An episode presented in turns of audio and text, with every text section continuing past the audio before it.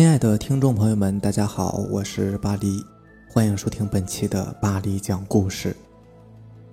咱们今天要跟大家分享的这个故事名字叫做《成精的黄角树》，作者龙门。村里于六爷为人本分，待人真诚，在村里人缘极好。于六爷呢是个庄稼汉，老伴死得早，留下一个儿子。与于六爷相依为命。后来，于六爷儿子长大参了军，在一次战役中英勇牺牲。政府为了安抚于六爷，就让他做了守林员，吃上了皇粮，每月按时领饷。要看护的山林很大，离村子也有些距离。于六爷孑然一身，干脆就搬到了山里，在那儿搭了两间草屋就住下了。每月出山次数寥寥无几。不种庄稼，于六爷依然是闲不下来。每天清早起床，带上一点干粮，就出门巡逻，看是否有人偷砍偷伐，围着林子转上一圈。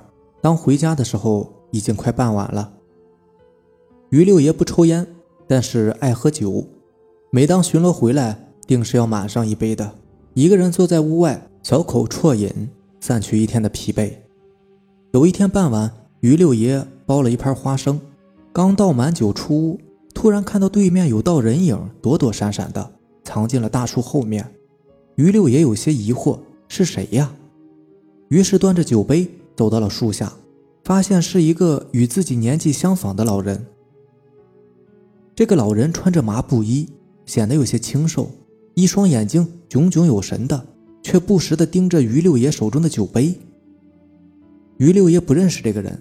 不过看这个老人的眼神，心里边有了明悟，这个老人肯定是被自己的酒香给吸引来的，难怪会有些拘谨呢，躲躲闪闪的，估计是不好意思吧。于六也很好客，便笑着说道：“来者是客，兄弟，你要是不嫌弃啊，就一起过来喝两杯。”老人很心动，但是又有些犹豫不决。于六爷见此，直接伸手，硬是将那个老人给拽进了屋。于六爷拿出一坛酒来，又为老人斟满一杯。两个人坐下之后，便开始推杯换盏。老人吧唧喝下一口，顿时眼色一亮，回味无穷。看这老人模样，怕是很久没有喝酒了，才会如此的陶醉。于六爷也知道，在这肚子有时都填不饱的年头，酒这东西更是显得有些弥足珍贵了。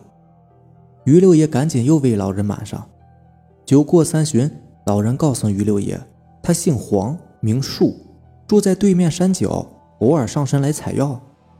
今天路过此地，闻到了酒香，才想过来讨杯酒喝。可是，一时之间又不知道该如何开口。于六爷呵呵一笑，称呼道：“哎，老黄啊，既然如此，那今天就多喝点，咱们不醉不归。”两个人连连碰杯，开始谈天论地，直到深夜。两个人都已经是醉意盎然，才在意犹未尽中分别。第二天一早，于六爷打开房门，发现屋前有些野菜野果。往后的日子，老黄隔三差五的就会来找于六爷喝酒，每次都在日落之后，还会带着一大堆的野果野菜，偶尔的也会有些名贵的药材。老黄说他没酒，不能白喝于六爷的，只能拿些山里的东西弥补。话虽然如此，除了第一次喝多外，老黄再也没有喝醉过，每次浅尝即可。时间一转眼就到了冬季。有一次，于六爷出门巡山，冬天的山林到处都是落叶和枯草，把崎岖的路况掩盖。于六爷走到一山腰上，一个不留神，脚底踩着树叶打了滑，连滚带摔的掉进了一个坑里。坑不大，但是四周有些陡峭。于六爷灰头土脸的从坑里边缓过神来，才发现自己的右腿摔断了，小腿上还被石尖划出了一道口子，鲜血淋漓的，火辣辣的疼。于六爷简单的包扎了一下，看着陡峭的坡度，起身试了几次，右腿使不上劲儿，根本就爬不上去。于六爷抬头看着天色逐渐的暗下，心里边有些惶恐担忧，这么大的山林。平日里难得有人进来，更别说找到这里。如今自己出不去，说不定就得饿死在这儿了。于六爷看透了生死，虽然不怕，但是觉得这死的也太憋屈了。夜幕终于降临了，山林里有些麻黑，看不真切了。于六爷坐在地上，不禁想起了老黄，说不定这个时候老黄又提着野果到了家门口了。老于，老于！就在于六爷发愣的时候，突然远处传来一阵焦急的呼喊声，于六爷顿时精神一振，这声音不正是老黄的吗？于六爷赶紧答应了一声。告诉老黄自己的腿摔断了，动不了。不久，老黄气喘吁吁地来到了山腰，看了一眼于六爷，又转身找了一些树藤放进了坑里，终于将于六爷给拉了上来。老黄搀扶着于六爷往家里走去，途中于六爷才知道老黄今天真的是碰巧来找自己，结果看到自己还没回来，就一直坐在屋前苦等。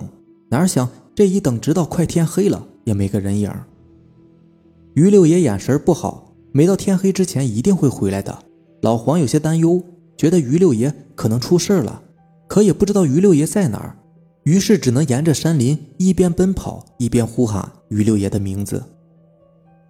回到家里，老黄先给于六爷的骨头接上，然后出门一趟，不知又从哪找来一些药材，捣碎后敷在了于六爷的腿上。于六爷只感觉腿上一阵清凉，直往肉里渗去。接着酥酥麻麻，舒适无比，迷迷糊糊的于六爷也就睡着了。第二天醒来，屋里早就没有老黄的人影了，于六爷也已经习以为常了。老黄每次来，无论多晚都是要回家的。于六爷担心天黑路滑，老黄说他自幼在这山里长大，即便是闭着眼，也能稳稳地摸下山回去。于六爷执拗不过，也就由他了。再看腿上的伤。于六爷不由得大吃一惊，划破的伤口已经结疤，肿也消了，虽然还使不上劲儿，却感觉不到一点疼痛。于六爷觉得这老黄也太神了，这给自己敷的究竟是什么药啊？傍晚，老黄又来了，带了一些药材帮于六爷换上，陪着于六爷聊了很久才离开的。就这样过了半个多月，老黄几乎每天都会过来照顾于六爷，替他换药。于六爷觉得自己和老黄是酒友知己，相见恨晚。如今老黄更是成了自己的救命恩人，这是缘分呐。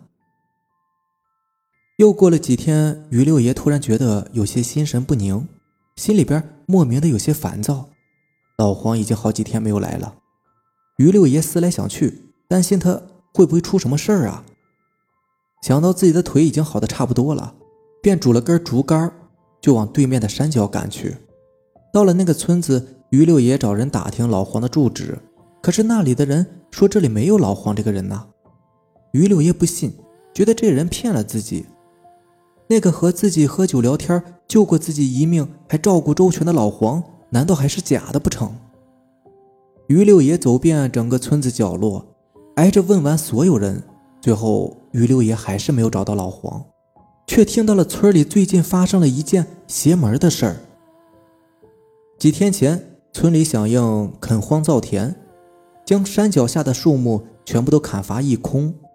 当砍到一棵百年黄角树的时候，一斧头下去，竟然喷出了鲜红的血水着实震惊了在场的所有人。当时正是破四旧、横扫牛鬼蛇神之际，众人也不害怕，干脆找来一堆干柴。铺在了黄角树周围点燃，看着熊熊火光包围了黄角树，众人隐隐听到大树发出了一阵阵的悲怆声。于六爷怅然若失地离开了村子，充满了不解，充满了疑惑。老黄是谁？他在哪儿？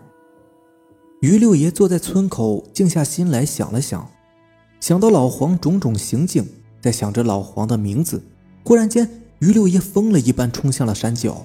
来到了那棵荒角树前，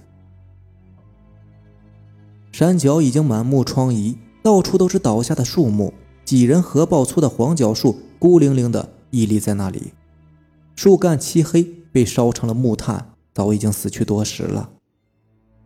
于六爷老泪纵横，泣不成声，依稀间好似看到老黄被大火烧着挣扎的模样。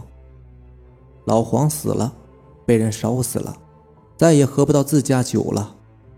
于六爷心如刀绞，一个人踉踉跄跄地回到了草屋，独自喝得酩酊大醉。从那以后，于六爷就变得寡言少语，要是喝了酒，却会唠唠叨叨说起老黄，说他采的野果味道不错，说他酒量不行。后来四舅过后，于六爷似乎有点傻了，一个人神神叨叨的，不断的自问着什么是人，什么又是妖。只是直到于六爷死去，似乎也没有弄明白这个问题。好了，这就是咱们今天的故事啦。如果喜欢咱们的节目呢，就点个订阅吧。行，那让咱们下期见，拜拜。